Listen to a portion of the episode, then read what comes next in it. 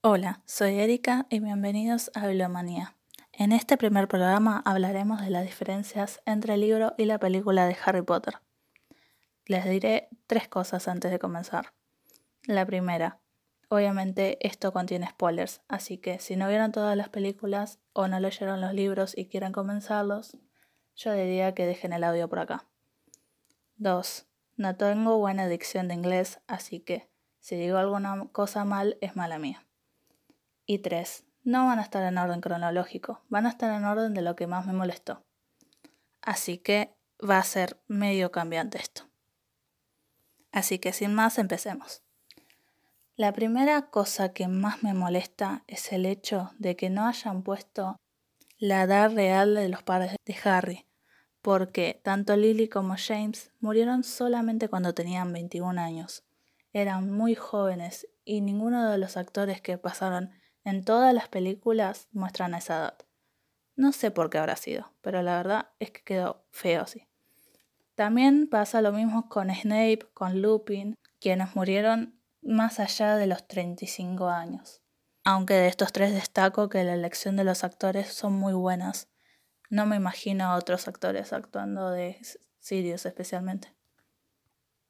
2. La total anulación de algunos personajes que le hubieran dado a la trama un poco más de salsa, qué sé yo. Por ejemplo, Pinky, que era una alfa doméstica, que demostraba todo lo que Hermione quería eliminar del apellido.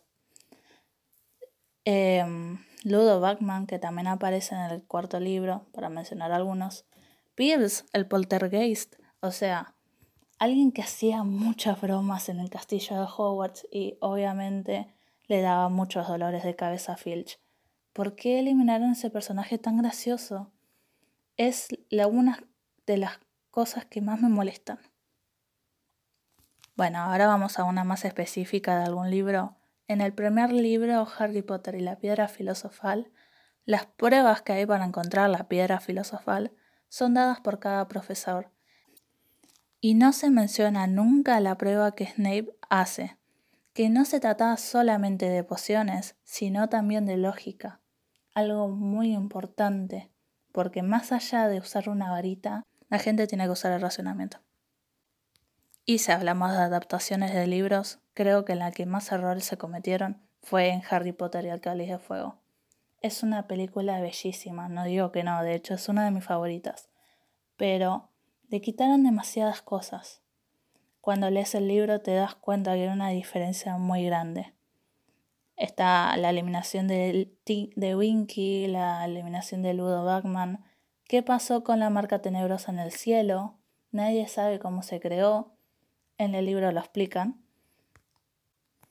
Y también dan algunas cosas muy por obvias, como que los otros dos colegios que participan en el torneo de los tres magos parecen ser exclusivamente de hombres y mujeres cuando en el libro nunca especifica eso y es más bien mixto. Tampoco se menciona por qué era tan importante el torneo de los tres magos. No era más allá de llevar gloria a la, al colegio que representaban, sino que también ganaban mil galeones, que Harry gana y se los da a los gemelos Weasley para crear su tienda de bromas, cosa que después en la cuarta película no tenemos idea de cómo llegan a tener una tienda de bromas. Es su quinta, mala mía.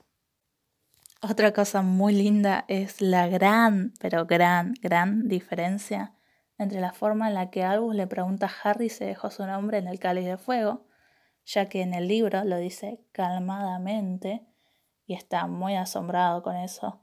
Y en la película es como, Harry, tú dejaste tu nombre en el cáliz de fuego. Es muy buena.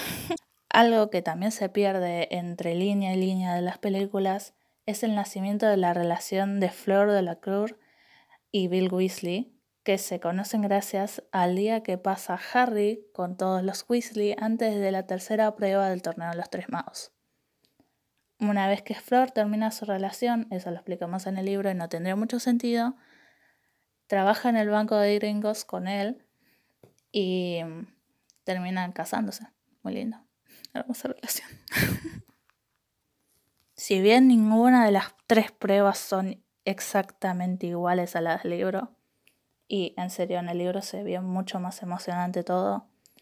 La del laberinto es la que más me, me, molesta. O sea, parece como que a Harry le dejan todo servido en bandeja. Cosa que no es así. Harry tiene que pasar muchas pruebas en el laberinto. Por ejemplo, un Bogart, que obviamente el Bogart de Harry sigue siendo un Dementor. Eh, también una esfinge que le da un enigma que si no lo puede pasar tiene que pegarse toda la vuelta.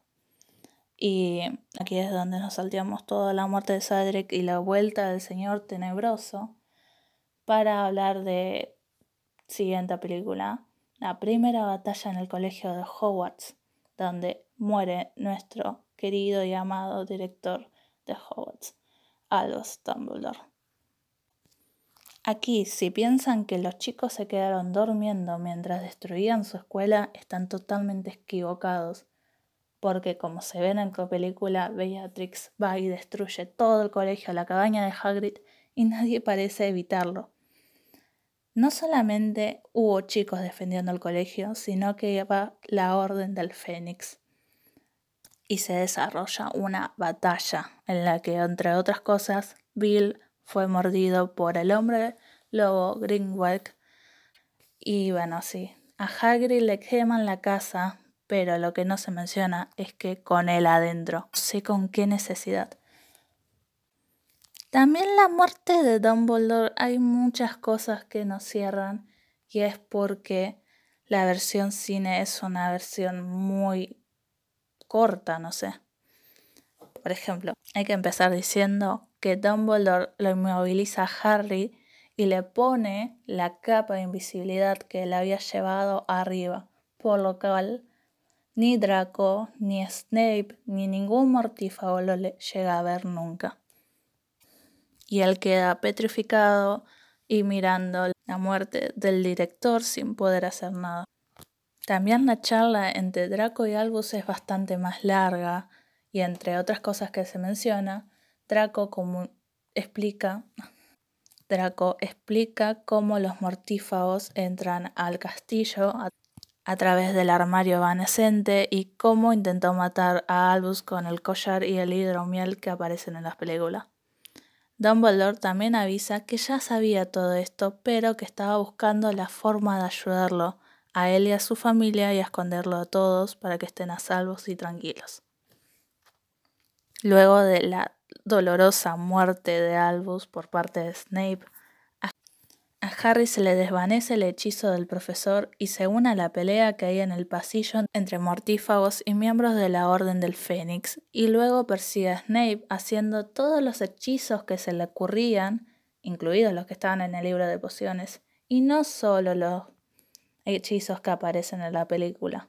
Voy a saltearme todo hasta llegar a la segunda gran guerra mágica, en la que pasaron demasiadas cosas por arriba pero la que más me decepcionó fue la omisión de cómo fue la muerte de la omisión de cómo fue la muerte de Fred Weasley.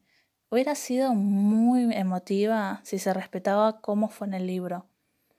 Porque, a ver, en la película sola muestra. Porque, a ver, en la película sola muestra. Porque, a ver, en la película solamente muestran el cuerpo ahí tirado sin vida, que en un principio no entendés qué gemelo es, y ya, no sé, a veces ni siquiera te das cuenta si es Fred o George. ¿En serio? ¿A alguien más le pasó cuando lo estaba viendo? Haciéndoles como un corto, resumen de cómo muere y te destroza el corazón por dentro. Percy, quien antes había trabajado todo el tiempo con el ministerio, transformándose en un lame botas, se une a la batalla desafiando a su propio jefe y mostrando que es parte de la Orden del Fénix, incluso hasta bromeando sobre su renuncia. Fred lo observa con alegría porque su hermano por fin había hecho un chiste y le llega un ave de quedabra. Bueno, hasta acá dejo el libro versus película de Harry Potter. Si quieren una segunda parte, hay cosas que quedaron afuera en este audio que podrían recriminarme tranquilamente porque sí sé que hay muchas, pero les digo, vale mucho la pena leerlos. Y si todavía no lo hicieron, todavía no leyeron Harry Potter, aprovechen que la página oficial los actores están haciendo un seguimiento del primer libro.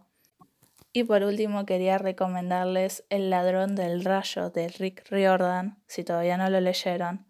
Se trata sobre mitología griega y es una mirada bastante nueva y fresca de la saga. En serio, una vez que lo empezás a leer quedas fascinada con esa saga. Tiene películas, pero yo les recomendaría leer los libros que son más afín a lo que el autor quería llegar.